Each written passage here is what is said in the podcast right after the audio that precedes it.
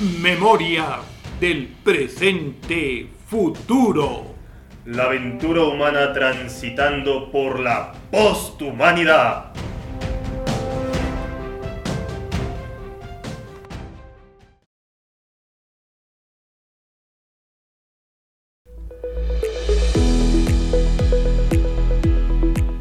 Insólito diverso. Unos minutos descubriendo lo asombroso de nuestro presente futuro.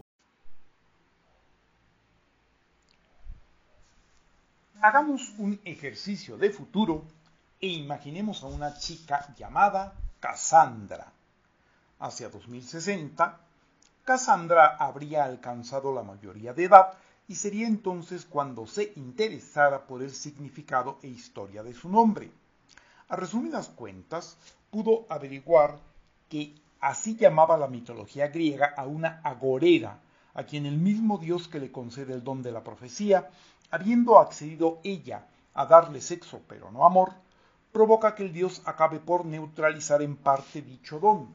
Desde el momento en que si bien lo conservaría, nadie creería sus profecías. Base nada mala para una serie tipo Netflix que trasladara dicho cuento a aquella actualidad. Si es que para 2060 o por ahí las series siguen atrayendo tanta atención a las pantallas. Le parecía interesante honrar el llamarse como una adivina, si bien desde luego preferiría que le hicieran caso, aunque ¿qué le quedaba por predecir en un mundo en el cual también sería una pregunta de concurso ¿qué quedará por inventar? Resulta un tema para ponerse a pensar en serio. Supongamos que dentro de 40 años estará de moda para celebrar los cumpleaños asistir al mundo en la fecha del onomástico correspondiente 100 años antes, una experiencia de realidad virtual que en el caso de nuestra Cassandra consistiría en participar en un documental elaborado 100 años atrás acerca de cómo se imaginaban entonces el futuro en live action 3D, es decir, vivir la experiencia de integrarse al documental como si hubiera sido filmada en él y así poderse percatar, como sucedió, que el mundo había acabado por no ser tan diferente en aspecto en cuanto a la moda que se presagiaba un siglo antes. Casi se podía decir que resultaba en apariencia bastante parecido, mientras que, con mucho, a nivel tecnológico los cambios radicales de fondo que se habían alcanzado y continuaban en proceso estaban siendo muchos más profundos de lo esperado. No se estaba haciendo lo mismo de otra manera había diferencias radicales. No pocos trabajos y actividades habían desaparecido. Otros eran realizados por diversos tipos de entes no humanos de diferentes tipos, mientras que las mujeres seguían tomando la decisión cotidiana de usar falda o pantalones como maquillarse y combatir los problemas con el peso y las tallas. Pero se le había metido en la cabeza ejercer la predicción, justo para honrar su nombre cuando se cumplían 18 años de que hubiera comenzado a usarlo. Después de todo, lo que se dice futuro tendría que llegar alguno y le gustaría ser recordada como una Cassandra que, así fuera tiempo después, se viera que había acabado por ser digna de ser atendida y creída. ¿Qué puede preverse respecto de la capacidad de asombro de quienes nacerán en 2042? ¿Les quedará alguna? Quiero creer que sí, pero puedo suponer que sumamente transformada. Cassandra no procuraría tanto cosas fantásticas, pues para entonces estarán aún más que cumplidos tantos adelantos ahora prometidos, muchos serán rebasados o sustituidos. En buena medida la ficción suplantará la fantasía porque normalmente la fantasía era el arte de imaginar imposibles y cada vez más nos dirigimos a un mundo con suposiciones que se pueden elegir o no cumplir, más que a proponernos cosas que no podemos lograr.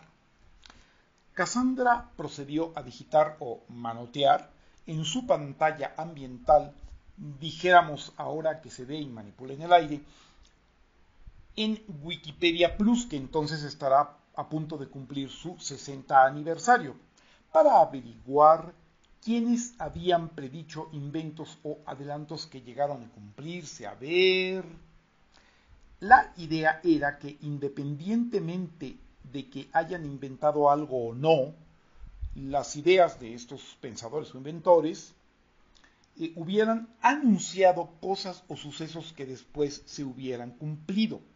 A este tipo de profetas sí le parecía a nuestra Casandra siglo XXI que valía la pena pertenecer. Así pudo averiguar que fue Bernardo de Chartres y no Newton quien lo citó 500 años después, el que dijo eso de que para ver lejos hay que subirse en hombros de gigantes. Solo que si para ahora los gigantes ya han sido muchos, para 2060 seguramente serán demasiados y no creo si eso motivará gran cosa a una para entonces no sé qué enial. Hacia 1180 un tal Ibn Tufail lanza la idea del filósofo autodidáctico que con Internet como medio de formación humana ya para 2060 funcionando a todo tren, no deja de ser un anuncio bastante avanzado y acertado con 980 años de anticipación. En ese mismo año, Joaquín Di Fiore anuncia una era de progreso. No está mal el presagio, pero además de vagamente general, en una época heredera de otra en que se aplicó el prefijo post a todo, desde la modernidad hasta la verdad, también el progreso debe haber quedado muy posteado. La Wikiplus suma y sigue. En 1188, nobleza y clero aceptan un tercer estado, lo que vendría a ser la clase media, pero dentro de 40 años persistirá la clase media. Eso sí que sería un presagio aventurado, pues si bien pudiera resultar notable que se prediga algo mucho tiempo antes de que suceda y no le quita el mérito si lo predicho desapareció en el ínterin antes de cuando se habla, pero bueno, claro, Cassandra podría ser rica porque si fuera pobre, dudo mucho de que se estaría ocupando de esas cosas. Lo más probable es que como pobre se pasaría el tiempo ventilando su ser ni ni a nivel de celular y con temas un tanto cuanto mucho más enajenados. Seguimos. En 1204, San Francisco de Asís predica la hermandad con la naturaleza. Buena anticipación. Por lo demás, se ha hecho lo que se ha podido. En 1235, Saint-Cher inventa el sistema de concordancias bíblicas, precursor del hipertexto ¿Quién lo dijera? En 1250, Roger Bacon vaticina aviones y submarinos, entre otros adelantos, y de Leonardo da Vinci y todo lo que imaginó, ni hablar. Pero Cassandra no se veía reflejada en sus anhelos exactamente en tales profecías, si bien no las despreciaba. Quería algo original y a medio darse cuenta recurrió a la ignorancia, que pese a las desventajas consabidas, puede ser una buena aliada de la creatividad al no prejuiciar a la gente con respecto de sus ocurrencias, y pensó en algo que no se había mencionado por lo claro varias generaciones atrás, que como no lo había visto referido en ninguna parte, le pareció que tenía la ventaja de lo original. Pensó en un mundo mejor. Incluso las palabras le parecían como si nunca se hubieran juntado para querer decir algo. Un mundo en donde se pudiera ir al súper y hubiera al menos varios productos para comer que no estuvieran contraindicados contra la salud, pero no porque no les hubieran puesto las etiquetas correspondientes, sino porque la industria de la alimentación se hubiera regenerado con una nueva clase de productos dirigidos por primera vez en mucho tiempo a que la población humana de cada país ya no compitiera con la del país vecino en obesidad y enfermedades degenerativas. Un mundo donde la basura se clasificara en las casas sin que, sin que se volviera a desclasificar en los vertederos, ni que fuera información. Un mundo donde los humanos tuvieran preferencia por sobre los entes transhumanos para obtener un trabajo y que ese trabajo no fuera de auxiliar de una inteligencia artificial, y tantas otras cosas que nuestra Cassandra se daría vuelo enumerando. Lo que sucedió fue que a nuestra heroína, aunque suene a droga, de hecho se las estaba tronando igual, le dio por quedarse en su indagación hacia el siglo XIII, pero si hubiera persistido hasta los siglos XVI y XVII, se habría enterado de que un señor Tomás Moro, aunque no haya sido el primero ni solo él, fue el que se volvió más famoso al denominar como utopía a una isla de su imaginación donde se, se desarrollaba una sociedad mejor, cuando menos en varios de sus aspectos. Otra cosa es si fue en serio o en broma o con ironía. Lo que ha contado para la historia ha sido que la posibilidad de mejorar ilumine la mente humana, posibilidad que al ritmo que vamos y paradójicamente pese a los avances tecnológicos habrá desaparecido con mucho para el 2060 y resultaría genial que para entonces y máxime una joven la redescubriera nuestro inquietante futuro paralelo. El puente de la ciencia ficción a la hiperrealidad tecnológica.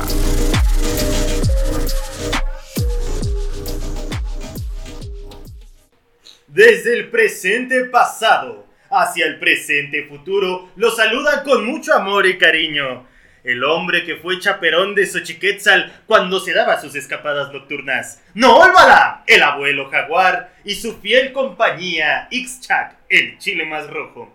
Y como ya se está volviendo una costumbre muy gustosa en este programa, tenemos aquí a Cac Basili, el hueso más fogoso. Gracias. Muy buenas tardes, caballeros. ¿Cómo se encuentran? ¿Qué misterios, qué secretos vienen a compartir el día de hoy?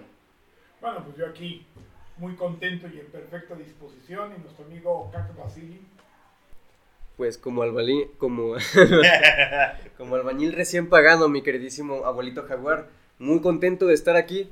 Gracias.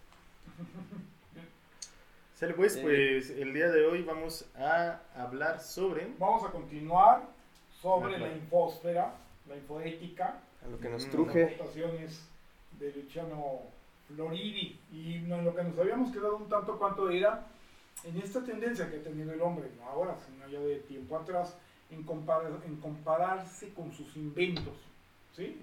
Por ejemplo, como en el siglo XVII, creo que ya se había mencionado, de que eh, eh, casi siempre hay en los diferentes siglos como que una máquina o un mecanismo que el hombre haya podido inventar, que se toma como un paradigma, como lo más avanzado. Y curiosamente, en lugar de que se compare con el hombre, el hombre se compara con él. Actualmente, pues no tenemos todo lo que tiene que ver con la computación, internet, el mundo digital, pero ustedes como jóvenes, ¿cómo ven esa, esa comparación del ser humano, pues, con elementos del mundo digital? Pues finalmente, y lo estábamos comentando ahorita fuera de programa, que Ah, bueno, para mí creo que es una cuestión más bien de que sin darse cuenta, quizás de manera subconsciente, el ser humano recrea la naturaleza. Y al final de cuentas nos gusta mucho cuando vemos los inventos del hombre, eh, cómo se parecen mucho, ¿no? Al entorno que nos rodea. Yo lo veo más bien por ese lado. Por ejemplo, cómo los circuitos de computadora se parecen mucho a las calles y a las grandes ciudades, o cómo los vitrales, eh, especialmente en catedrales y con motivos religiosos, pueden parecerse a una a la organización celular. Alguna vez lo vi en Pinterest, ¿no? O sea, que era como fotografías de cosas en la naturaleza y cosas eh, creadas por el hombre que se parecen y bueno, me resulta interesante.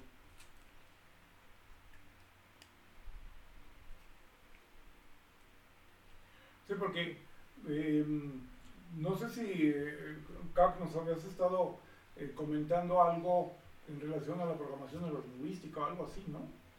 Ah, ah, sí, acerca de que este señor John Grinder y otros dos de la Universidad de California eh, eh, podrían crear un programa pues mental en el que podías acceder a ciertas áreas del cerebro de forma más fácil, interactuando en tu cerebro como interactúas con un, con un ordenador como accediendo a las imágenes en la memoria pues visual, ¿no? Pues volteas hacia arriba y hay un proceso neurológico que te hace poder acceder a eso más fácil, ¿no? A recuerdos eh, mentales. Eh, por ejemplo, si ves a, las, a los lados, a la izquierda o a la derecha, pues también puedes acceder a un, al área creativa, ¿no? En la, en la que pues ahí... Dicen que eso lo usan mucho los policías también en Estados Unidos para poder ver si están mintiendo en, la, en una declaración o así. Sí, yo recuerdo que hubo hace muchos años en la televisión eh, el asunto de una persona que supuestamente estaba en tiempo real declarando, ¿sí? acerca o dando un testimonio. Todo esto fue verídico, o sea, no era actuado mucho menos, supuestamente. Y yo en aquellos tiempos había visto esto de la dirección de los ojos, eh, diagonal hacia arriba, hacia la derecha, etcétera, hacia la izquierda, de qué era lo que se recordaba y qué era lo que, eh, eh, o, o qué era lo que se estaba inventando. Y esta persona diciendo que era un testimonio real, eh, se estaba delatando con la mirada, pero precisísimo, ¿sí? porque veía en, diagonal, que no recuerdo en ese momento si es derecho o izquierda, pero exactamente como que se mire, lo estoy inventando, ¿eh? O sea, ahí había una mm. serie de, cuestiones que, era muy claro, pero todavía en ese tiempo no era tan, tan, tan, tan evidente, ¿no? Sin embargo, ahora a lo que, a lo que yo quería ver era, pues esta tendencia que tenemos de que durante mucho tiempo como que pensábamos que los robots iban a ser antropomórficos, ¿no?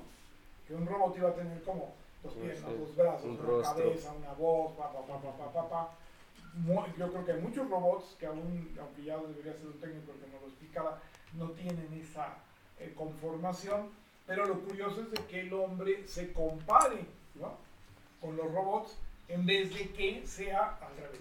Por un lado eso me parecería interesante. Lo que mencionaba eh, me parece fascinante porque es, esta cuestión de, la, imaginación que a uno le puede provocar ver un circuito y poder pensar que pudiera ser como el plano de un edificio o una, ciudad, ah, eso definitivamente es, eh, fascinante y eso nos llevaría a cuestiones de fantasía. Ahora, eh, sin embargo, aquí hay una cosa muy, muy importante, ¿no? Eh, Luciano Floridi nos está mencionando, hay que recordar que en nuestro programa anterior vimos que es eh, el director de las investigaciones acerca de lo digital en la Universidad de Oxford, tiene un nombre totalmente italiano, pero está en Inglaterra, y este señor plantea cosas que deberían ser ya obvias para todos, pero yo los quiero mencionar, sí, se los digo sinceramente, para prestigiar los planteamientos que hemos venido haciendo y otros que haremos, de que pues no somos los únicos locos que estamos diciendo esto. Yo veo tanta indiferencia en la gente que sí me preocupa si realmente se, se plantean los cuestionamientos que debemos de emprender en relación a lo tecnológico. Y por ejemplo, él dice que la tecnología es un poder porque es la fuente primaria de control y modelaje del comportamiento humano. ¿Sí? Eh, porque, y aquí vemos una cosa, o sea, por ejemplo, una, mediante una interfase, nosotros vamos a poder accionar con muchas cosas, pero particularmente la interfase es algo que se ha puesto muy de moda en relación a la computación, ¿no? Internet y todo eso. Entonces, por un lado, nosotros tenemos que generar una interfase que responda a nuestra forma de, comportamiento y, de, funcionamiento, pero luego es al revés, que eso nos empieza también a formar a nosotros, hay como un rebote en este sentido, y a través de ello, bueno, para quien ejerce poder, evidentísimamente una enorme tentación, yo creo que sumamente eh, ejercidas en cuanto al control. Hay un tema que creo no haber mencionado al control que se puede ejercer sobre la gente. Ah, hay algo que no sé y creo no haberlo mencionado aquí.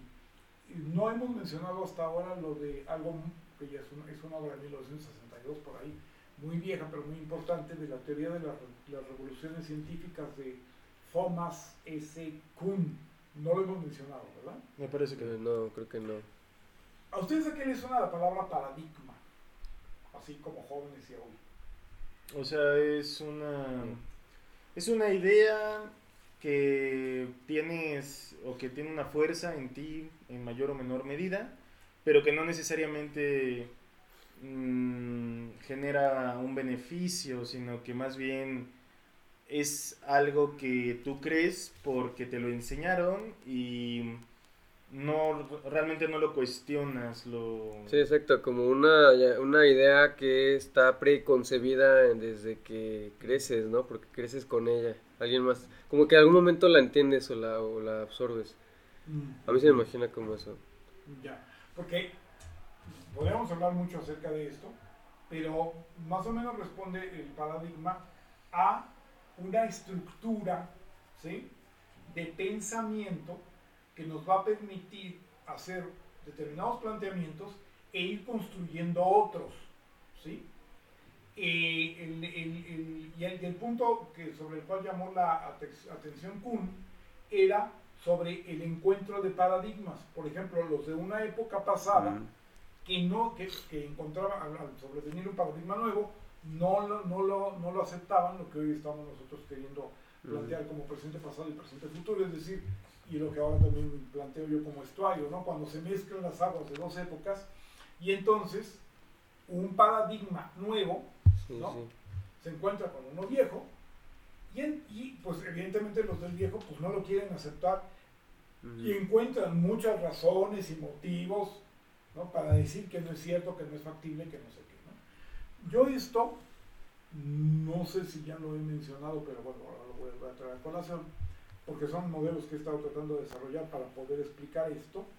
Por ejemplo, cuando eh, eh, uno, o el ser humano más bien, la especie humana, no, cuando uno- la especie humana se movía a nivel meramente oral, previo a la escritura, ya no vamos a la imprenta, sino a la escritura, y surge la escritura, ahí hay dos paradigmas que se enfrentan. Y eso es un ejemplo, esto se ha dado todo el tiempo y a lo largo de la historia. Y entonces los que defendían el paradigma oral decían, no, porque entonces ahora ya no vas a aprender nada, se va a debilitar la memoria, este, ya, no va, ya no va a tener valor la palabra, ¿sí? Eh, es como es cuando se enfrentan dos paradigmas. Además, voy a recordar uno de una señora mayor y muy querida que eh, cuando en México se dejó de usar el hecho de que las mujeres, y lo cual me parece perfecto, ya no, ya casadas, ya no pusieran su nombre como fulana, por ejemplo, María Pérez de Rodríguez, y por ley, hace ya bastante tiempo, se dejó de usar, ya no puede usarse eso. Antes era el nombre oficial de una mujer casada, ahora ya no. Ahora el hombre es Juan Pérez Jiménez y la mujer es Hermenegilda Rodríguez. Amezcua, ¿no? Sí. Y no, y ninguno de los dos tiene que ponerse de, ¿sí? Pero hay una cosa muy curiosa, por ejemplo, y aquí vamos a poner un, un ejemplo de paradigma que, que creo que es hasta mejor que el que traía. Cuando esta señora chapada a la antigua le señalan eso, ella no entiende el planteamiento, vamos a decir así, feminista, que con toda la razón, pero yo es obvio que lo, lo- lo respaldo, decía, pues no, ya la mujer no es propiedad de nadie, no tiene que decirse de, etcétera, ¿no? Sí.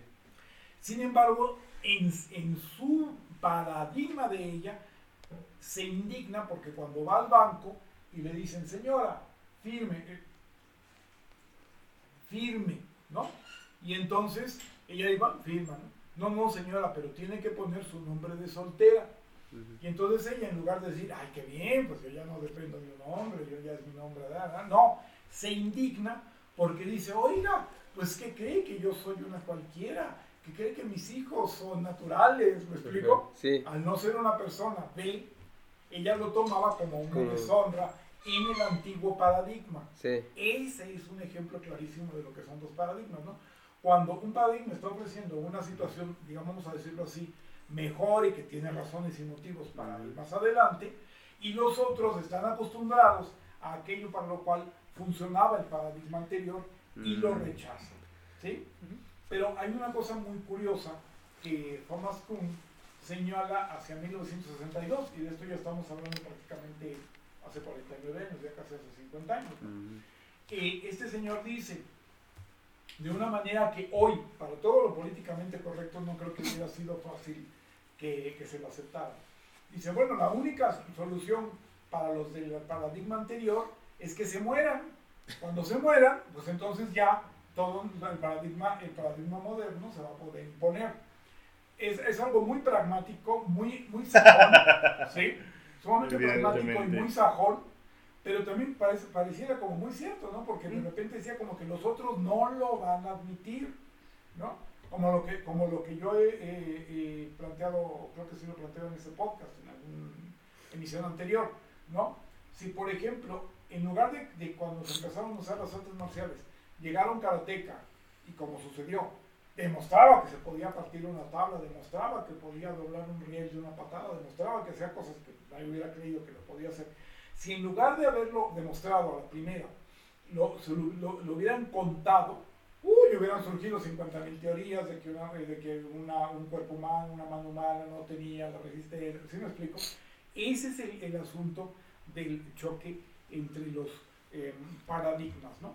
Entonces, ahorita el, asunto es que estamos en entre esas aguas y hay una serie de implicaciones que eh, nos hacen planteamientos muy importantes. Por ejemplo, cuando dice Floridi, con la información, ¿sí? Se controlan las decisiones de la gente. Pero fíjense una cosa muy curiosa.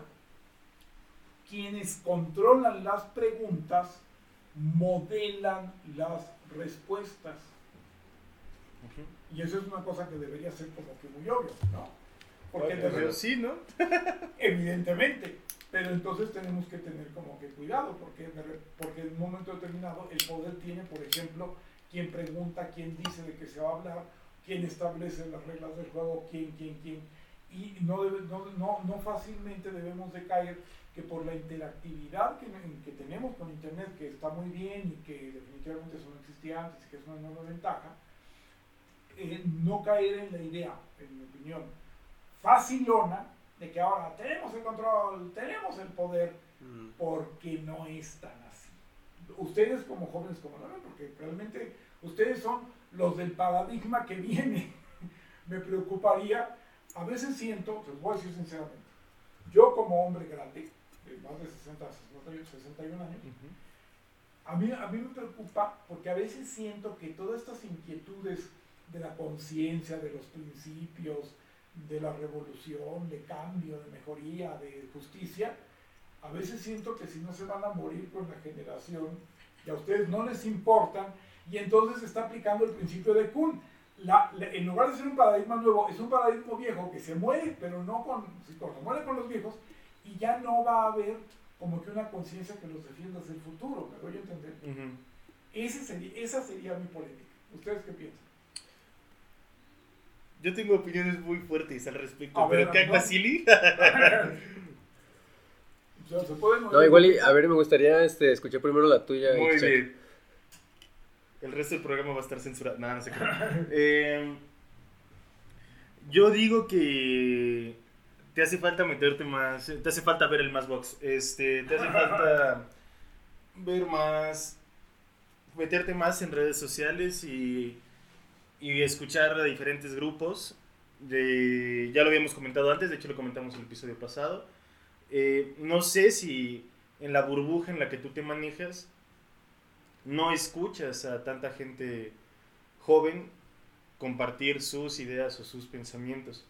Mm, yo peco de malinchista porque creo que sigo más productores de contenido o a más personas en este, gringos en Estados Unidos que en México, pero por ejemplo, hay poesía de botón, Button Poetry, que es una página en Instagram la cual regularmente, periódicamente publica a poetas jóvenes y hablan de cosas como hablan de sus problemas y ojo, este todo aquel que ha escrito y hemos escrito poesía es al final de cuentas se vuelve terapéutico porque te sirve para liberar muchas cosas que traes en la cabeza.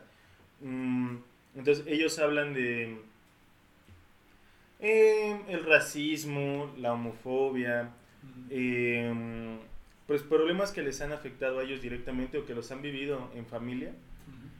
Y, es, y realmente plantean como cosas muy interesantes. Por otro lado, gente que no sea productora de contenido, yo sí veo en mis publicaciones, en mi de Facebook y también un poquito en el de Twitter, que pues que mucha gente tiene las mismas preocupaciones que yo, ¿no? O sea, si estoy, si ya me estoy tardando para conseguir o para hacer una familia, eh, qué va a pasar con las pensiones. Y bueno, si te refieres como más al cambio, en este momento, al menos en México, desgraciadamente sí lo tienes que buscar, o sea, te, y va a tomar tiempo que lo busques, que lo encuentres, perdón. Pero sí hay mucha gente que publica cosas en, en Facebook, y me refiero a mis amigos, gente que conozco, pues, que no son influencers propiamente dicho, que realmente creo que todos somos en mayor o menor medida influencers con lo que compartimos y publicamos, pero ese será tema de otra, de, de otra sesión. Eh, aquí a lo que yo voy es, sí comparten sus preocupaciones, sí les preocupa, el otro día me topé con muchas publicaciones que eran acerca de, bueno, a ver, ¿cuáles son las propuestas para el cambio climático de las campañas en México, no? Sobre todo porque ahorita estamos viendo muchísimos spots publicitarios, spots de, este, de campañas y demás, por elecciones, exactamente. Eh, pero bueno, lo que es frustrante y lo que veo, y yo también lo comparto, es que los spots no hablan de nada. Es decir, o lo que hacen es, o ensalzan sus propias eh, virtudes o lo poco que hayan hecho bien o mal, lo plantean como lo mejor del mundo, o este, se convierten en videos que dedican un minuto y medio a hablar mal, pero así con cizaña, este, con, lujo del, ¿cómo? Este, em, con villanía y lujo de alevosía en contra de otros, ¿no?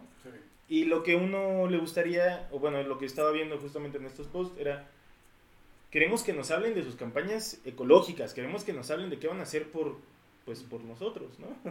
Eh, no tanto que señalen los errores de los otros o que se concentren en sus victorias, que también está bien que cacarean sus huevos, ¿no? Pero em, a lo que voy es, esa te podría decir que es una preocupación de aquí de ahorita. Ahora bien, eso es a grandes rasgos. Digamos que eso lo van compartiendo. Los post, post, post, que son más escasos, que, que me gustaría compartir ahora, son de, de cómo se siente la gente. Y yo sí me he topado con muchos memes que entre broma y broma la verdad se asoma. De que, este, de que si la depresión me está llevando la chingada, de que cuál es mi lugar en el mundo, de por qué no me siento cómodo en donde estoy y por eso también la vez pasada les decía, este, creo que dije algo así como quiéranse mucho corazoncitos, ¿no? Valórense. Este, porque, insisto, es muy fácil deprimirte cuando tienes acceso a ver lo que los demás tienen y sin querer uno se siente incompleto. Y creo que eso no, no está bien. Hay que aprender a valorar lo que uno tiene y a entender que uno está en el momento justo en donde tiene que estar. Y si no te sientes cómodo ahí, lo que tienes que hacer es ver cómo llego a donde quiero estar, ¿no? Pero no concentrarse únicamente en lo que uno no tiene, porque eso es peligroso. Ya repetí mi mensaje, les pido una disculpa, termino con lo siguiente. Eh, sí me ha tocado, y de hecho hay grupos también como de, de autoayuda, en donde ahorita, por las cosas que yo veo, te podría decir que la tendencia es vamos a conocernos a nosotros mismos. ¿Por qué creo en estos paradigmas? ¿Y qué tengo que hacer para romperlos? ¿Necesito romperlos o necesito replantearlos? Eh, esto lo comparto en particular en mi caso porque yo estoy metido en grupos de masculinidades positivas. Y es, ¿en qué momento aprendí yo eh, ciertos paradigmas que me pesan y que, y por qué no los quiero dejar, ¿no? O sea, cuestiones tan sencillas como... Como que los hombres no lloran y eso. Cosas como esa, claro, por supuesto, ¿no? O sea, todo el tiempo, o bueno, muchas veces uno escuchó, eh, es que los hombres no lloran, ¿no? Y no tienen por qué demostrar sus emociones y sus sentimientos. ¿Por qué no? Hay uno que a mí me molesta mucho en particular, eh, pero ese no llamaría que, eh, vamos a dejar de lado lo de machismo y masculinidades, para hablar de este, relaciones en pareja. Y con este quiero terminar, que es otro paradigma que a mí sí me molesta mucho, que es cuando empiezo una relación me tengo que hacer el misterioso. Mientras menos sepa mi pareja de mí, entonces más atraído va a estar hacia mí. No marches, o sea, eso sí es un paradigma obsoleto, viejo, pedorro, no sé cómo llamarlo, pero está muy mal, ¿no? Es, si voy a estar en una relación, voy a compartir y voy a, a este, aprovechar lo que la otra persona me comparta, claro, pero yo también voy a dar de lo que yo conozco, sé, quiero, siento, pienso, vibro, ¿no? Porque finalmente se trata de conocerse, ¿no? No te vas a casar como si fuera cuento de hadas que vas a ver a la princesa atrapada en el castillo o te van a ver a ti, príncipe azul, gallardo y audaz. Este, un beso y nos casamos. No, se tienen que conocer. Y bueno, lo digo porque muchas veces escuché eso. Lo he vuelto a escuchar todavía con mis compañeros y sí me gusta mucho preguntarles como y por qué, ¿no? Y me sorprende que varias veces no me pueden contestar. Como que, eh, pues porque así ligas, ¿no? y pues, ¿quién te enseñó eso? Eso ya no se los pregunto, eso ya es para mí personal. Pero ¿quién nos enseñó eso y por qué lo seguimos haciendo? Ese sería como uno de los paradigmas que yo tengo identificado, ¿no? Y que me ha tocado compartir con gente de mi edad y más grandes. Justamente de dónde sale, por qué lo creo y qué necesito para cambiar ese pensamiento. Sí, o sea, que muy, padre que lo hayas abordado a través de, la política hace un, hace un momento. Que hoy en día me doy cuenta que el paradigma también de la promoción y demás de los políticos a nivel local está cambiando mucho. Hoy en día como que ya no, no está, ya estamos como que ya, como quien dice eventualmente ya estamos, este, ya, esa ya no la sabemos, ¿no? Está, el discurso demagogo de, los políticos está siendo el mismo. Y, la gente se está percatando de eso. Al grado de que hay personas o hay, este, pues sí, políticos que se que suben sus videos en donde eh, tratan de ser como originales, ¿no? Una, una diputada ahí este, en el Congreso estaba sacando un video en el, ahí en el podio, ¿no? En el que decía, ¿sabes qué? No, el gobierno te quiere idiota, ¿no? El gobierno te quiere mal, te quiere... Pero pues, güey, tú eres el representante de gobierno, güey, o sea, no puedes así subirte a decir esas cosas fue un poco aceptado, o sea, es algo que, que como que buscan originalidad y esa, ese discurso en el que el gobierno te quiere así, te quiere dormir, te quiere ignorante, pues es, una, es un discurso que ya tenía la gente o ya teníamos las personas circulando, ¿no? Como en redes sociales y en, y en, pues, en medios informativos más que nada, en el que sí este, se entró esa, esa nueva idea en la, en la cabeza de las personas. Entonces, el, el discurso demagogo para la promoción de la política es y al final de cuentas obtener seguidores y, y, eventualmente votos. Este, pues para captar la atención eh, tienen que valerse de otros medios, ¿no? Pero no, no estamos resolviendo la principal situación, que son así como eh, las propuestas para mejorar las condiciones de vida que, que, de verdad necesitamos.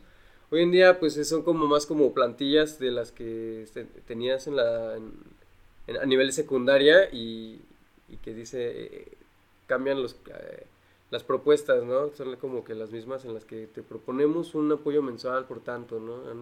ingreso mensual básico. Pero creo que ya me estoy volando mucho con eso de la política. Este... Sí, pero pues también es un cambio de paradigma, efectivamente. Sí, no, nada más para acabar que pues eso, que la, la política está muerta para mí ahora. Bueno, un poco, muerta, muerta dijimos. Lo siento, pero yo también a veces siento eso y me molesta mucho. Yo creo que sí por una razón. Yo creo que hay, hay, por qué decirlo. No sé si la política está. Bueno, sí hay por qué decirlo, porque hay una cuestión muy importante. y, ya desde el liberalismo lo veníamos viendo muy, muy fuerte. Probablemente una de las cosas fuertes del neoliberalismo lo hemos venido viendo y ya hasta eso, ya, ya estamos hablando hace casi 50 años. Y el punto es que hay una política nueva desde, que, también, que también ya tiene muchos años, pero una política posterior a la gubernamental que se está ejerciendo a raíz de las compañías más fuertes que son las que realmente controlan el mundo y no tenemos un paradigma como de entender que eso es la política que realmente controla todo. Mm. Por ejemplo, esto se empieza a entender relativamente cuando se enfocan las cosas desde el punto de vista de la geopolítica. ¿sí? Sí. Em, pero cuando se ve desde, la misma, desde el mismo país, si acaso se llega a, plantear que sí, que la política no va a ningún lado, que pero lo decía muy bien un, periodista en internet, un muchacho joven, pero me parece bastante brillante, no solo por esto que voy a decir, sino por otras cosas. Dice, estamos demasiado preocupados porque el presidente municipal se roba el dinero, y, y, no, y eso es en, en otra parte de América del Sur, o sea, en América Latina, ¿eh? no, es, no es nada más en México. Sí es en México, pero no únicamente. Y estamos preocupados porque el presidente municipal eh, se roba el dinero y porque el presidente de la República no sabe hablar. Y es cierto, y está mal, no está bien. Pero esos son problemas muy pequeños. Y cuando uno ve toda la disposición geopolítica que nos está igualando mucho en toda América Latina y que, y que en diferentes países tenemos como la misma problemática, pero porque hay fuerzas mucho más grandes y poderosas que controlan a los gobiernos, entonces empezamos a entender que debería haber otra forma de, atender eh, a, esa política y que, por ejemplo, el paradigma, yo podría decir que ni siquiera existe. ¿Sí? Cuando, porque claro, ¿cómo le reclamas y a quién? Sí, está complicado. Pero el problema es de que dice, no, pues yo lo reclamo al gobierno porque lo tengo claro. Pero e, e, eso sería enteramente como, como, y está haciendo desafortunadamente, está haciendo como ir a buscar las llaves donde había luz, pero no donde se perdieron yo tengo a quien reclamarle, pero no va a resolver nada. Pues sí, pero yo tengo algo, alguien claro a quien reclamarle. No me pidas tanto, no, no me pidas que encima lo pueda resolver. Pídeme que siquiera yo lo tenga claro. Entonces, ahí hay todo un, toda una problemática y esto se está, eso se está viniendo muy fuerte porque forma parte, lo es el contexto de este mundo donde estamos revisando la cuestión de, de, Internet y de todo este tipo de, de factores, ¿no? Que se, que, se están eh. Por ejemplo, un discurso relacional y no esencialista. El discurso relacional tendría que ver con el hecho, por ejemplo, de lo que ahorita ustedes mencionaban con las campañas eh, mm, políticas, ¿no? En tiempo de elección. Eh, en el cual prácticamente, y lo sé que es así, el discurso es como, no votes por el otro, porque es bien malo, bien corrupto, bien feo, eh, dijéramos en México porque es napo, hay muy, diferentes formas de descalificar. No votes por ese y vota por mí. Pues sí, pero tú quién eres o qué haces? Pues no sé, pero yo estoy mejor porque yo no soy todo lo, malo que es el otro. No sé si me doy a entender, es decir, el planteamiento de que el discurso nos señala como una, un juego de a ver quién es el, el, que tiene más defectos, pero no quién, pero la falta de propuestas, eso es algo que se viene mencionando desde hace muchísimo tiempo. Pero también el problema de las propuestas está limitado porque generalmente van a ir a, dar, a ejercer funciones en las que no van a tener el poder para poder aportar soluciones. Y esto también nos llevaría a la situación de lo que era la, la famosa crítica del discurso en la política, ¿no? En donde se critica el discurso, aunque parece que lo que voy a decir, el discurso, pero no el accionar político. Mm, el discurso está bien o el discurso está mal, pero no lo que hace, ¿no? Porque ya esto entra dentro de todo este juego de las limitaciones que, que podemos eh, tener. Entonces, ¿qué limitaciones? Pues el hecho de que lo que tenemos al alcance que debería darnos eh, una respuesta, no nos la da, pero porque no puede incluso. No, no, esto no tiene nada que ver con el sentido de pobrecitos, son inocentes. No, no, no, no. No, realmente es, es el hecho que están incapacitados realmente por el contexto. Y que eso no los hace buenos. Lo que nosotros tenemos es, es la necesidad de caer en cuenta. Si vamos armando toda esta situación en donde lo que hemos estado mencionando en relación a Internet, lo, lo juntamos con, este, eh, con el paradigma, por ejemplo, de la política, cuando menos, y que no me, y no me parece poca cosa, ya estamos completando más el cuadro. Mm. Y, con, y algo que también quiero de una vez, aprovechando el viaje, porque creo que le he estado dando la vuelta, si acaso alguna vez lo mencioné, el hecho de, lo, de la famosa burbuja. Que sí, yo lo he mencionado, ¿no? Sí. El hecho de que primero en Internet uno entraba y entraba todo. Conforme se vuelve, y desde el principio fue muy amplio, entonces surgió la idea de, según los gustos o inclinaciones de la persona, le vamos a dirigir a las páginas que deberían gustarle. ¿Sí? Y entonces, ¿qué es lo que se genera? La famosa burbuja. De que teóricamente únicamente te dan lo que, lo que tú, lo que Sí. te gusta. Entonces, vamos, son como partes de un rompecabezas y estamos todavía lejos de completarlo, pero ya lo vamos armando.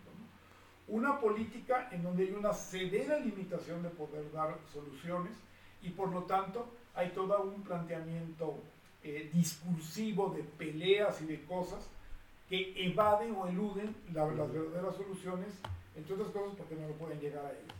Un Internet que es donde verdaderamente está ejerciéndose un poder con un control mayoritario de la gente y que esto se ejerce además sobre una burbuja en la que te presenta para mucha gente lo que quiere ver o lo que quiere oír, entonces lógicamente vas a estar como que muy conforme. Y a mí me pasó, yo decía, qué curioso, que de veras no habrá otras páginas, ¿por qué nomás me llega así a mi edad, no? Claro, era realmente muy Claro. ingenuo, ¿no? Hasta que me entero del asunto de la burbuja, perdón, pero yo no lo sabía, ya me enteré hace rato, pero... Y entonces luego me doy cuenta de que pasa otra cosa, que también lo mencioné en algún programa anterior, el hecho de que o me llegan las cosas que enteramente me gustan, o me llega todo lo contrario, como la propaganda, no como, la propaganda de los que dicen todo lo contrario, como para que cambie de opinión o algo así. Pero eso ya nos va a ir generando más eh, el planteamiento de cómo está, cuál es el panorama en el que nos estamos moviendo, porque todo esto a lo que nos estamos refiriendo, y más, es lo que este señor Floridi llama como la infósfera. Y aquí hay, eh, es decir, esa como atmósfera, pero informativa en la cual nos estamos moviendo mucho más que nos estamos moviendo en la realidad eh, externa o, o real, y, y en, y en donde tú puedes vivir la realidad más la infósfera, pero ya no vas a vivir la realidad sin la infósfera. Y hay gente que nada más se va a mover en la infósfera, me doy a entender. Y esa es la época en la que estamos viviendo. Y aquí hay una frase me- me parecería sobradamente obvia de este señor, pero muy clara. El comportamiento humano eh, eh, en relación a cómo está siendo controlado, eh, en el futuro vamos a ver mucho más de ese control, al poco entendedor, al buen entendedor, perdón, pocas palabras, al poco entendedor, buenas palabras. Eh, ok, entonces aquí Floridi también nos plantea, al diagnosticarse el problema, pues obviamente se ve la solución. Y entonces tenemos que enfocarnos en cuáles valores queremos desarrollar de acuerdo a la clase de sociedad que queremos construir. ¿sí? Prácticas que eliminen lo indeseable y que nos puedan conducir, por ejemplo, a la educación que necesitamos. En este sentido, yo veo que el antepasado, digamos, a nivel de entretenimiento y quien eh, ocupaba una gran cantidad de horas de la gente, es nada menos que la televisión, obviamente, ¿no? Por eso mencionábamos en el programa pasado que ahí es donde surge, bueno, desde la radio y en la televisión también, surge esto de que el, comercio, pues es la gente, porque de alguna manera es a, a quien eh, se está comprando, por eso es aparentemente gratis. Lo- el- el- los los eh, anunciantes, por medio de la publicidad, pagan la atención de la gente y por lo tanto la gente es el comercio. Ahora bien, ese fue el modelo de la televisión. En Internet, ese modelo transformado, bastante transformado, no estoy diciendo que sea lo mismo ni muchísimo menos, pasa a Internet, pero con una cuestión que tenemos que entender y por, por eso es importante aplicarle eh, un criterio reflexivo, filosófico y ético. Por el hecho de que si ya a la televisión había que aplicarle mucho la ética y que, no, se, no se fue muy lejos en ese sentido, eh, siendo meramente entretenimiento, porque aunque había cuestiones educativas o cuestiones culturales, eran mínimas y tenían muy poco rating. El gran rating televisivo siempre fue entretenimiento. Si ya había que aplicarle bastante eh, la ética a ello y no se, tuvo, no se tuvieron muy buenos resultados, ahora hay que estar muy presentes de que en Internet, además del entretenimiento, en realidad hay relacionamiento social, hay trabajo, hay estudio y hay, yo me atrevería a decir, prácticas religiosas y hay todo lo que se les ocurra. Entonces, por eso requiere una reflexión eh, totalmente rica, totalmente participativa y que seamos muy conscientes en todo lo que tenga que ver con su uso.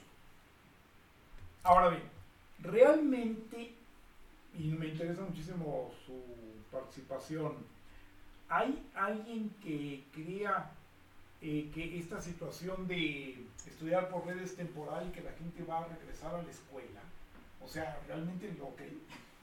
Pues más bien todo el mundo lo desea. Es una cuestión, bueno, yo estoy hablando de mi propia experiencia personal, ¿verdad? Mía de mí, eh, en donde muchas personas en Internet publican que les urge volver a clases presenciales porque se les está dificultando estudiar a distancia. Y, y bueno, yo, yo sí lo veo muy factible porque todo, toda la propaganda o toda la razón o de las grandes razones por las cuales estudias presencial es justamente por el espacio que te venden para hacerlo, ¿no? Eh, las instalaciones, los laboratorios, em, los, insisto, los espacios de estudio. No se puede decir lo mismo cuando estás en tu casa y estás hablando nada más con el profesor. Ojo, tampoco digo que sea algo malo el estudio a distancia, simplemente quizás a lo que quiero ir yo más bien es, he escuchado mucho malestar por parte de la gente que está estudiando, principalmente a niveles universitarios. Sí, en cuanto, o sea, si yo creo que van a, vamos a llegar a un, al punto en el que la educación se va a volver a distancia, pues creo que los esfuerzos se han estado redoblando mucho. fuera de, fuera de, mic, de micrófono comentaba que comentaba. Mm.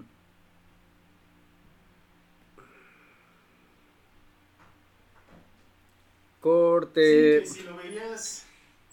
El chico de la edición era el corte, no te preocupes. El show debe continuar. Una por el dinero, dos por el amor y tres por la fortuna. ¡Continuamos! Eh, sí, comentabas justamente que si bien creías que a largo plazo las clases a distancia iban a prevalecer, finalmente no es una medida eh, inmediata porque la gente tampoco se está acostumbrando. Y bueno, yo creo en, eso, en la parte de que claramente existe una inconformidad. Y bueno, eh, ¿tú qué nos quieres compartir, abuelito Jaguar? Bueno, porque lo que yo veo es que la, la inercia hacia Internet tiene eh, que ver, es muy fuerte y también intervienen los factores, digamos, más allá de los nueve puntos, ¿no? No nada más eh, la gente que estudia, no nada más los problemas específicos que eh, tienen que ver con la cotidianidad de estos usos, ni la inercia que, social que veníamos eh, arrastrando, por ejemplo, de que pues, si los papás iban a trabajar, pues los niños iban a la escuela y esto resultaba de alguna manera funcional, sino también algo que generalmente no se contempla por sus letras y que es el poder. El poder quiere y lo ha demostrado con, de una manera muy fehaciente, eh, quiere imponer una educación eh, a distancia y como todas las cosas tiene, por internet específicamente, y, y, como todas las cosas tiene ventajas y desventajas. Aquí lo que estoy viendo es un caldo primigenio medio, medio interesante y una especie, una especie de estira y afloje. Yo ya había mencionado que lo que lamento es que la gente pierda la convivencia física. Eso sí creo que es una pérdida muy grande y que de alguna manera, aunque Vamos a tener que trabajar mucho nuestras tribus para ver de qué manera la convivencia a través de Internet, que también se da, pueda de alguna manera sustituir la convivencia, que se daba de manera presencial. Aquí hay, aquí hay un, un estira y afloje, porque además sí necesitaríamos ver qué ha pasado. Ha habido diferentes procesos en diferentes países. Y, todo siempre es como muy raro o difícil de leer, porque por ejemplo en Italia, donde hubo uno de los peores eh, efectos por todo el, COVID, ahí volvieron los niños a las, escuelas, que mm. no me lo explico ni lo veo justificado por cuestiones de tipo inmunológico, ¿no? Mm. Por ejemplo, ¿no? Aquí se está eh, haciendo mucho la presión a que todavía no se regrese y nos vamos a encontrar... Bueno, pero se hace mucho la presión de quién. Eh, o sea... Porque el gobierno está presionando durísimo con que quieren que ya el siguiente ciclo escolar sea presencial. Y siguiente ciclo escolar es este año. Ajá, pero eh, como que las autoridades internacionales todavía no están dando el visto bueno. Ah, no, pues bueno, o sea, sí, me queda claro. en materia de salud. a lo mismo, o sea, las autoridades internacionales dicen una cosa y al final de cuentas lo que importa es lo que dice este gobierno. O sea, y de hecho, bueno, no sé si la nota es correcta no, creo que ya alguien ya había regresado a clases presenciales. Ajá. En México, no estoy, pero no estoy seguro, me podría estar mordiendo la lengua. Em, yo lo que digo es, hay mucha gente que no le gustan las clases presenciales, pero reconoce la necesidad en la que nos encontramos en este momento y, y pues te la, fa, o sea, te la aguantas, te fajas, te... ¿Cómo decían en, en Venezuela? ¿Te pones las botas? No, te, te aprietas las botas. Te la calas. Te la calas, ¿no? te la calas. Em, entonces, no, no lo sé. Porque por un lado, yo creo que las escuelas están muy interesadas en regresar. Creo que la gente está muy interesada en regresar, pero todos sabemos el peligro y riesgo que eso conlleva y por lo tanto, pues te la rifas lo mejor que puedes en tus clases en línea. Por otro lado, el día de hoy, por ejemplo, sí perdí un poquito la fe en la humanidad porque eh, pasé, pasé a recoger a Caco Basili y en las calles del centro de Querétaro había muchísima gente afuera. Muchísima gente y varios sin cubrebocas. Y eso a mí me, me da muchísimo nervio. Escuché de una doctora que estamos, o sea, parece ser que esto de la inmunidad grupal sí nos está afectando, o sea, perdón, más bien, sí estamos teniendo un impacto positivo en inmunidad grupal, porque lo que ella esperaba ver después de Semana Santa era un, una repuntada en casos de COVID, y sí, la curva se subió, pero no tan drástico como pensamos que sería. Em, y esa sería como la contribución que te puedo dar. Eh, no. Mm, lo que yo creo que va a pasar es que la educación va a cambiar sí o sí. Definitivamente va a tener que existir un componente en línea. Para muchas universidades esto no era precisamente algo este, nuevo, o sea, ya teníamos clases en líneas en profesores que se estaban justamente certificando en otros países. Me tocó clase con el doctor Diego desde Estados Unidos, me parece que estaba en Silicon Valley, y nos daba clases sobre biomateriales, ¿no? Me tocó clase con este con el doctor Aguayo, un profesor que su especialidad es en, bueno, más bien, no es su especialidad, disculpa, su expertise, vamos a llamarlo, es en manejos y protocolos de control. Y me dio la clase de, controladores a distancia, también desde... No, él estaba desde Alemania. Ese caso estuvo, esa, clase estuvo muy interesante. ¿no? no todas las clases eran así. Me queda claro que no todas las clases podían ser así. Y sí recuerdo que esas clases resultaban pesadas, por ejemplo. ¿no? Quizás ahora más gente va a adoptar ese modelo. Termino con lo siguiente, de mi parte. Eh, ahorita igual fuera de micrófono estábamos comentando y el abuelo Jaguar nos dijo, bueno, es que hay muchos avances, ¿cómo, cómo lo dijiste, abuelito Jaguar? Sí, sí, sí, que cuando llegó la escritura ah, pensaron que... Sí, sí, bueno, es que ha sido, ha sido un, algo que se ha repetido a lo largo de la historia. Cuando estaba la oralidad y llegó la escritura, no se quería aceptar la escritura. Cuando llegó la imprenta, y ya llevaban muchos siglos de reproducirse los libros a mano, se veían todos los defectos, no sé cuáles, pero se veían de la imprenta. ¿no? Y así le podemos seguir. ¿sí? Hay, había quien negaba a Internet en nombre de la televisión, aunque usted no lo crea. Claro, hoy en día nos suena totalmente hasta risible, ¿no? Pensar que en algún momento la televisión pudo competir contra Internet. Em, claramente... sí, o sea, fue un, fue un trancazo brutal. A lo que yo voy es, no, no apostaría a que a partir de ahora las clases van a ser en línea. Insisto, hay demasiados intereses involucrados como para que las clases se conviertan exclusivamente en línea. Sí. creo que va a cambiar definitivamente la educación. Sí creo que las clases por Zoom y por Google Classroom y por todo esto va, va a formar parte de lo cotidiano. Va a ser más seguido.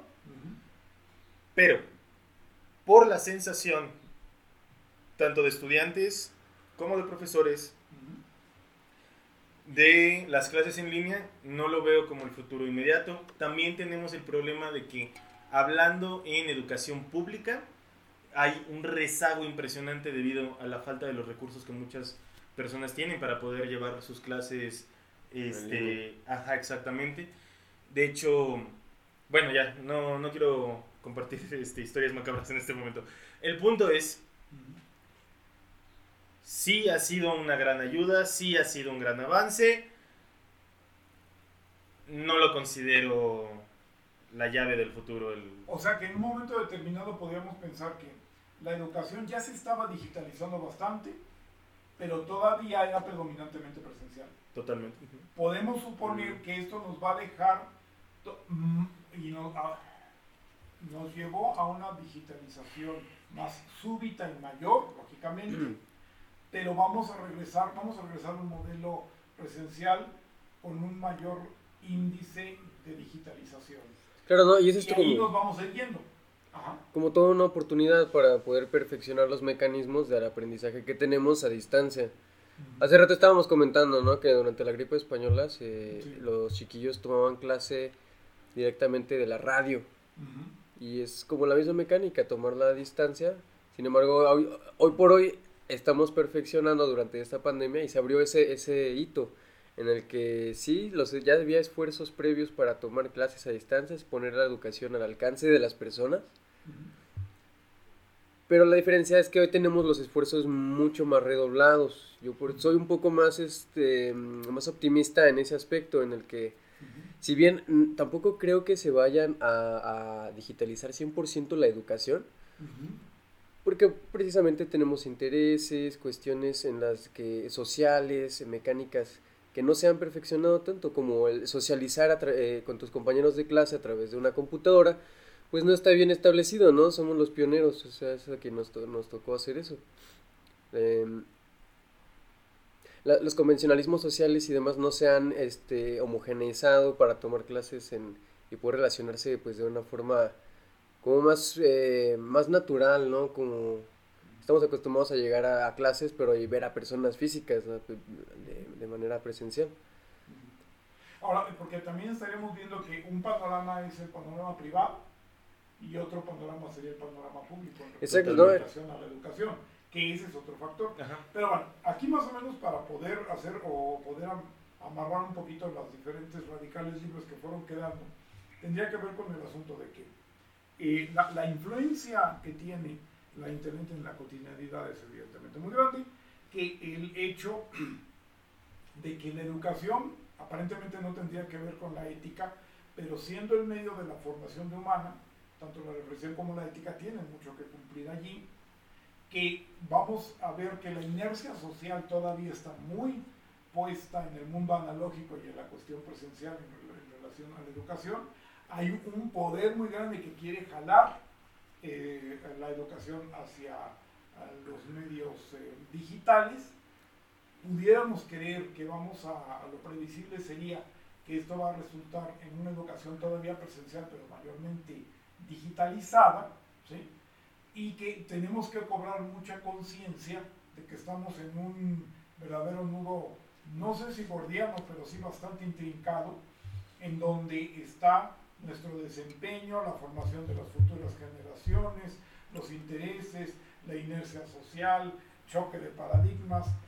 Yo iba a decir que si era un choque de trenes, de trenes entre los intereses y la inercia social, pero creo que es un choque, pero de más de dos trenes, pero que sí va a ser muy importante, ¿no? En los cuales, para más o menos poder eh, replantear la, la, situación y terminar un poquito con lo que mencionaba este señor Floridi, ¿no? Y tenemos que ir adaptando el lenguaje, identificar problemas reales, ver la evolución de los eh, problemas clásicos y de qué manera la reflexión y la ética pues, se debe hacer presente en todo esto. Ya si nosotros lo volvemos como un ejercicio de intención de conciencia, creo que podremos eh, ir avanzando, no, no necesariamente como quisiéramos, no con un grado de absoluta certidumbre, porque el problema que hemos eh, tenido, y ahorita tú mencionabas algo que va más allá de la incertidumbre y que será interesante que podamos trabajar a fondo en algún otro podcast, que es el aspecto de la depresión. La idea es de que, por ejemplo, puede venir una situación de ansiedad y si mm. la ansiedad no tiene la, la respuesta apropiada, puede incurrir en depresión y que esas depresiones pueden tener manifestaciones sociales.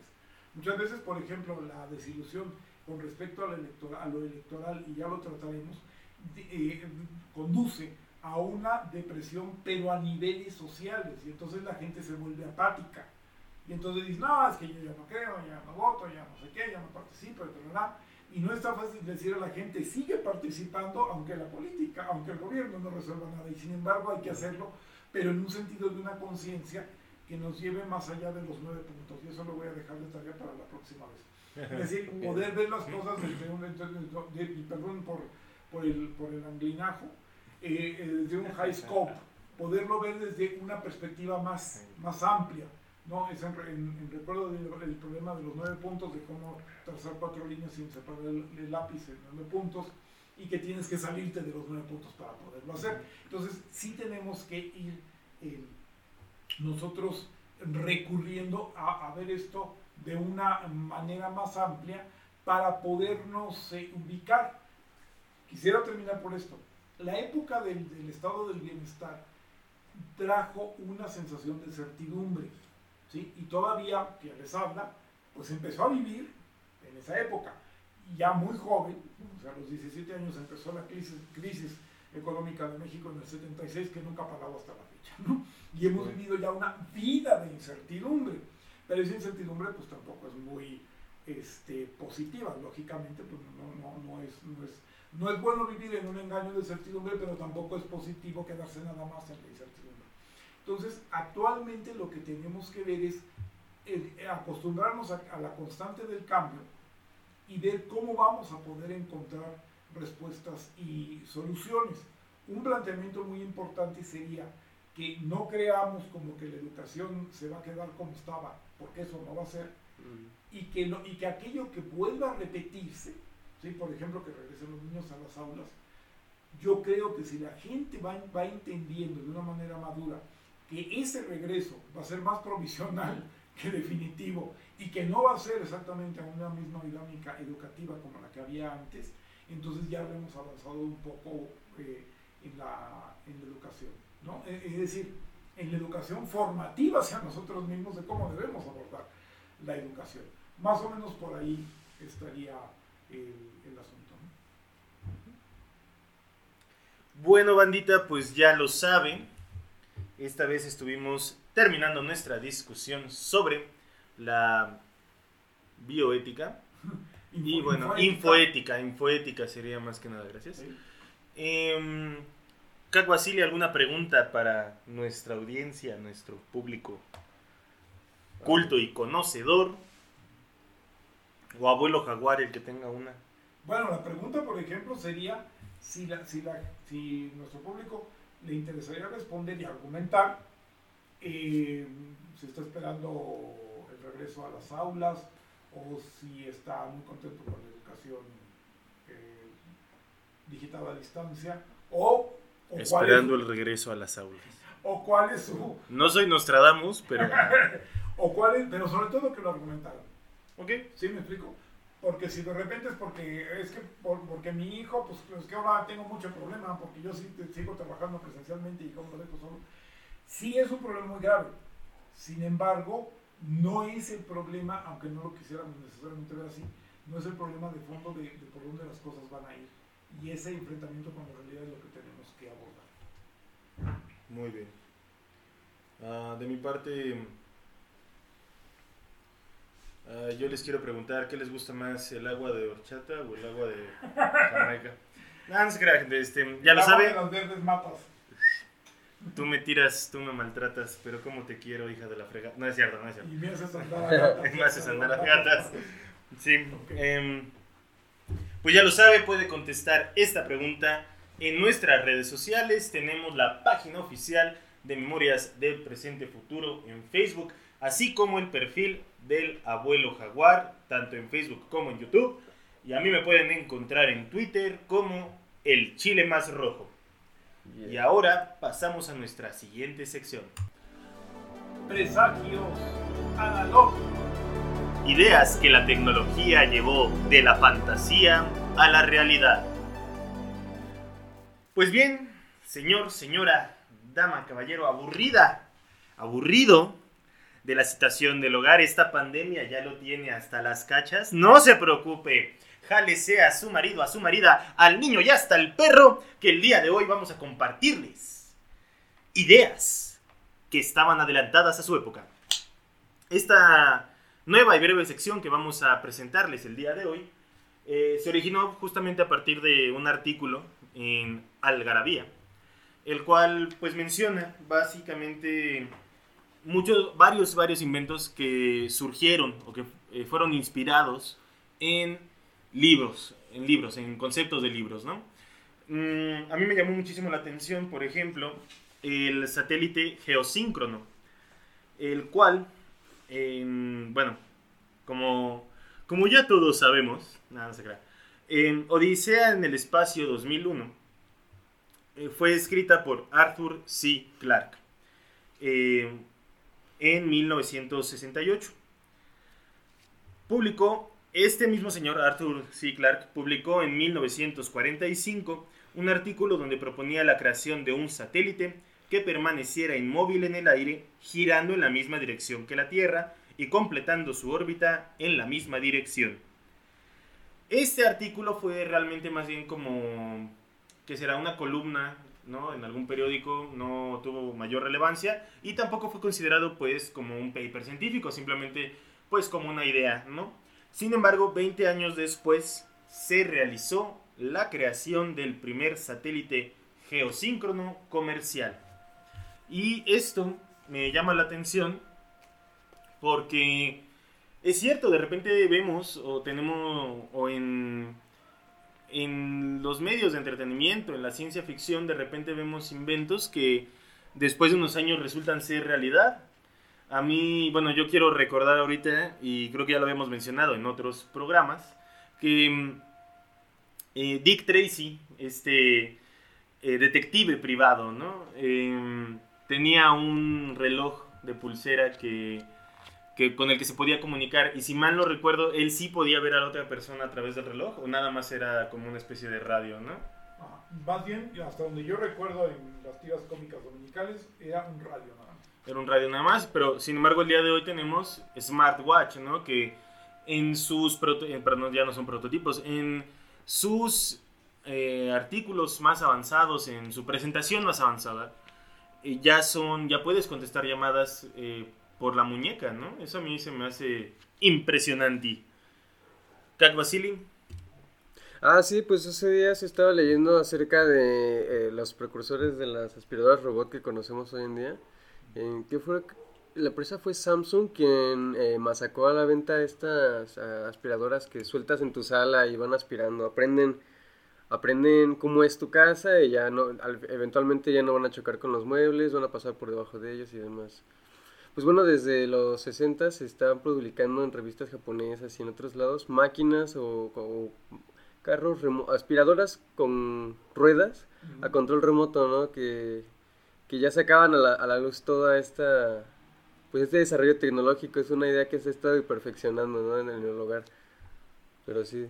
Y hay una cosa muy interesante en relación a, a lo sincrónico o no de los satélites, porque si es que entendí bien, el problema es que cuando este señor, Arthur y Clark, todos hemos eh, visto, creo, y si no tenemos referencia de 2001 dice del espacio, bueno, esa fue la, eh, se basó la película de Francis Ford Coppola, eh, se basa, perdón, el autor no, eh, el autor es este es uno de los grandes que hizo también eh, El Resplandor, ¿no?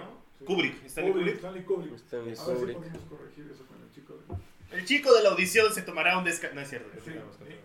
Eh, entonces, cuando él plantea esto, y es decir que el satélite, si es que entiendo bien, se mueve junto con la Tierra, ¿sí? porque los primeros satélites, que, que ya eran una maravilla para su tiempo, pues iban en su propio ritmo y a veces pasaban por encima de un lado y a veces pasaban por encima de otro, pues, ¿no? O sea, la Tierra giraba mm, por su lado y el satélite por otro. Eh, al principio fue como muy desestimada la idea.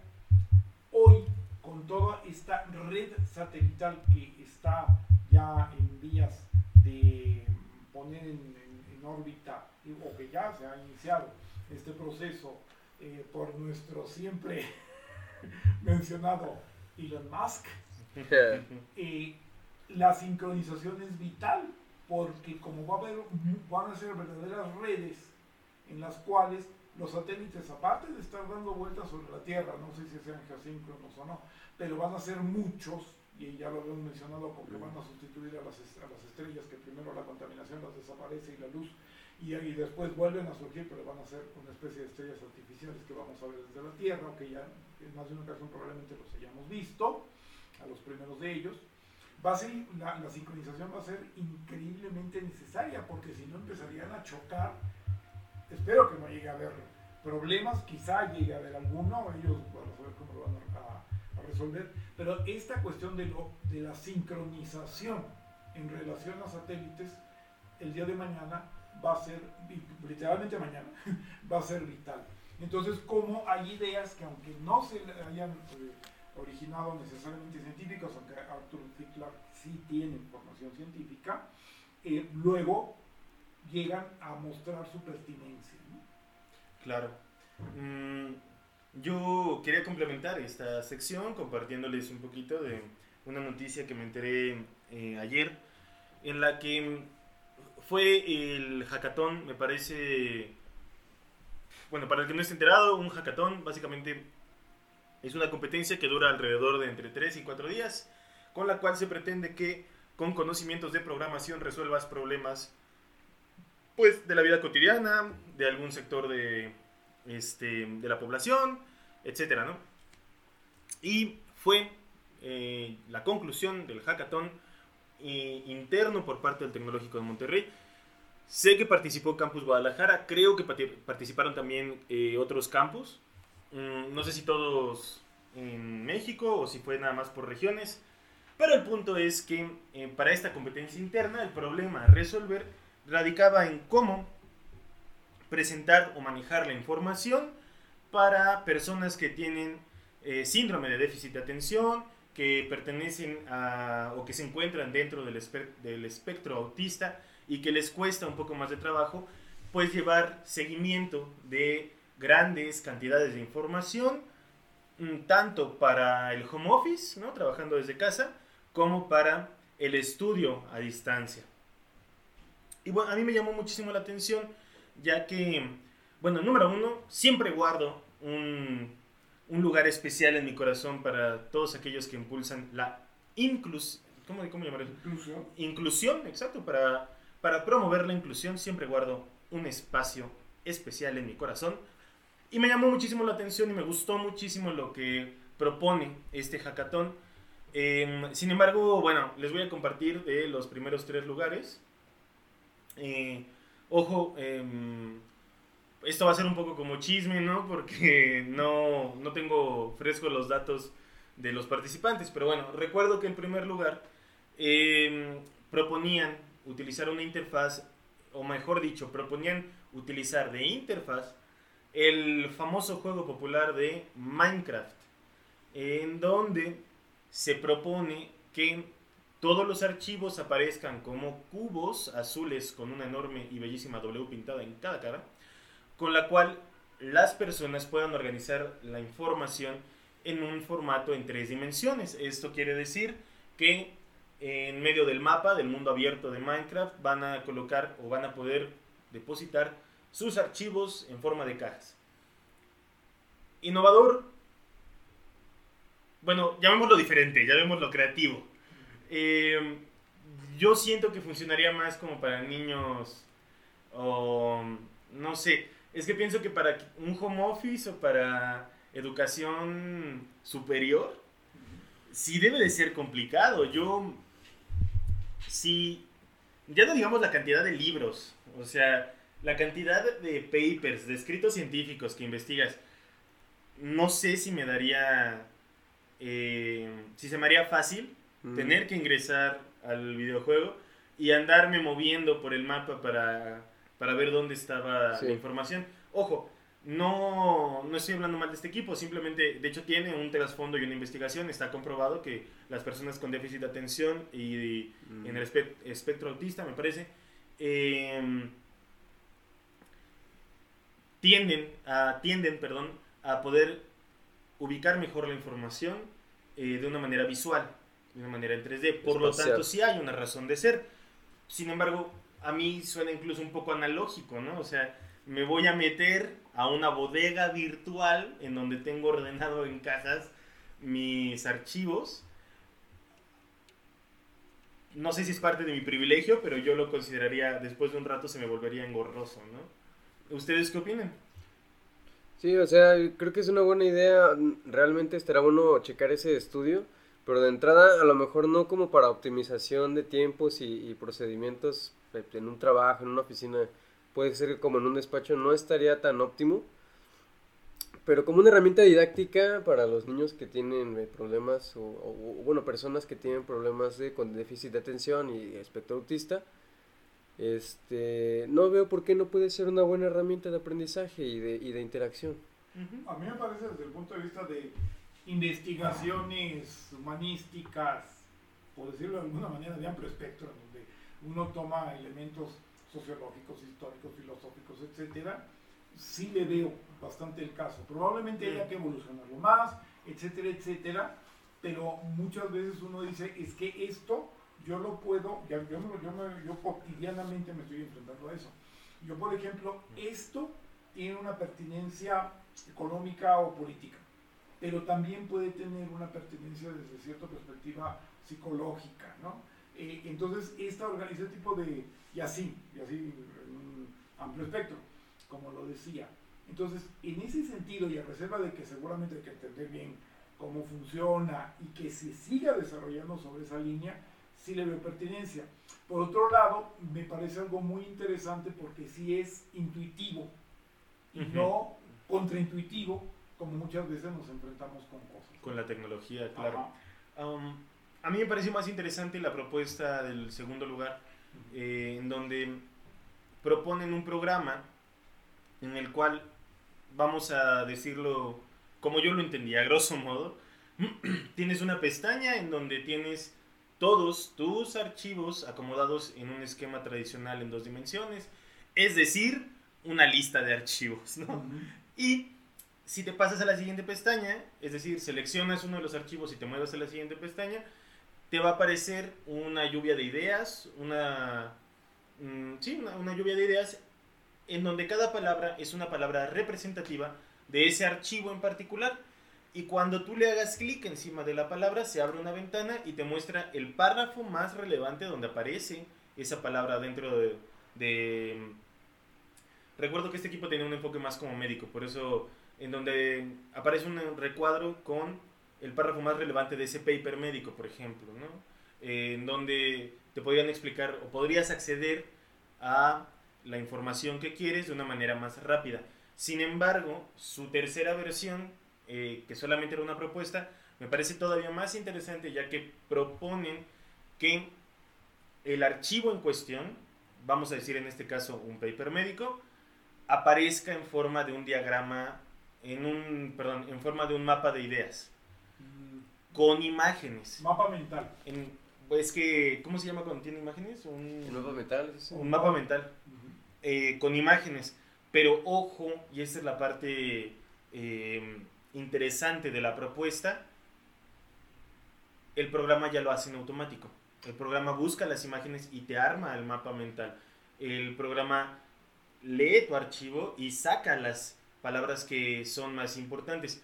Comentaba con Caguasili que seguramente va a necesitar de algún proceso de filtrado, es decir, que el usuario pueda decirle, me interesa encontrar estas palabras en particular, o, no sé, que el programa lo haga tan solo no lo considero como tan viable, eh, sin embargo, seguramente deben de tener pensado alguna solución para ese problema. Y sí me pareció muy interesante el hecho de que el programa por sí solo haga el mapa mental tomando imágenes de internet. Eso sí me hizo muy interesante.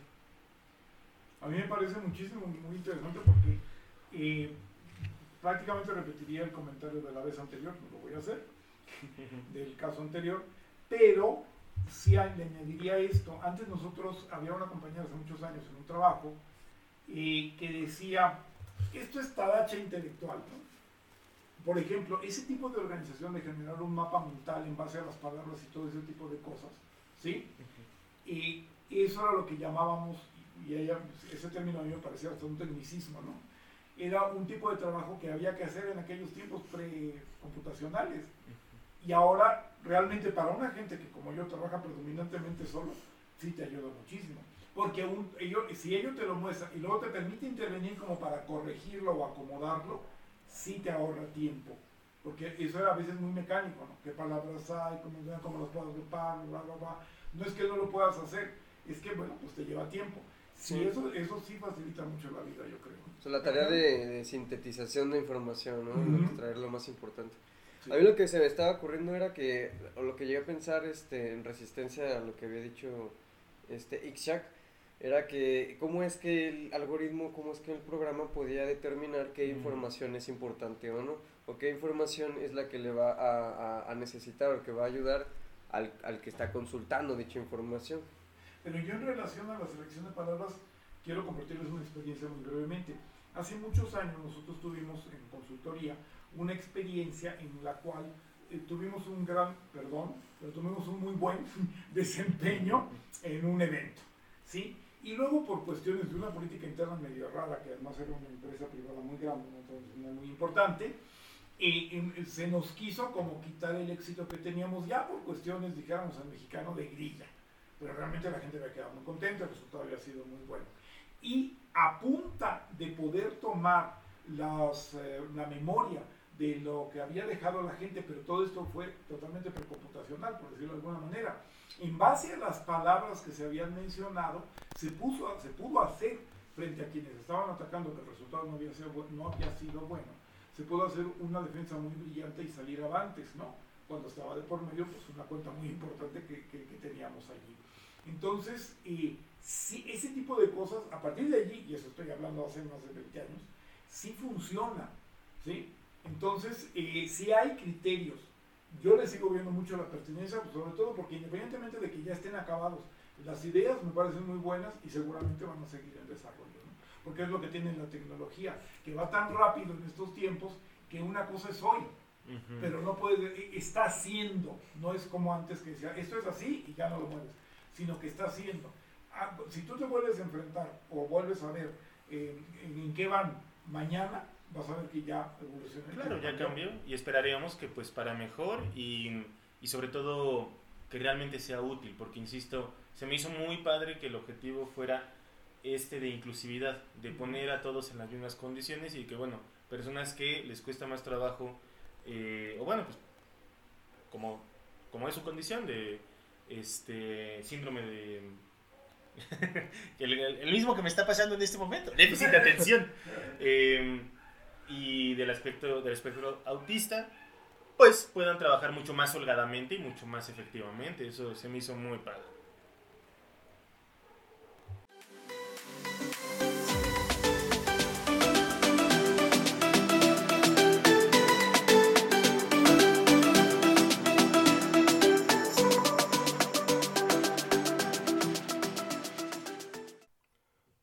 Este programa fue creado por El Abuelo Jaguar y El Chile Más Rojo.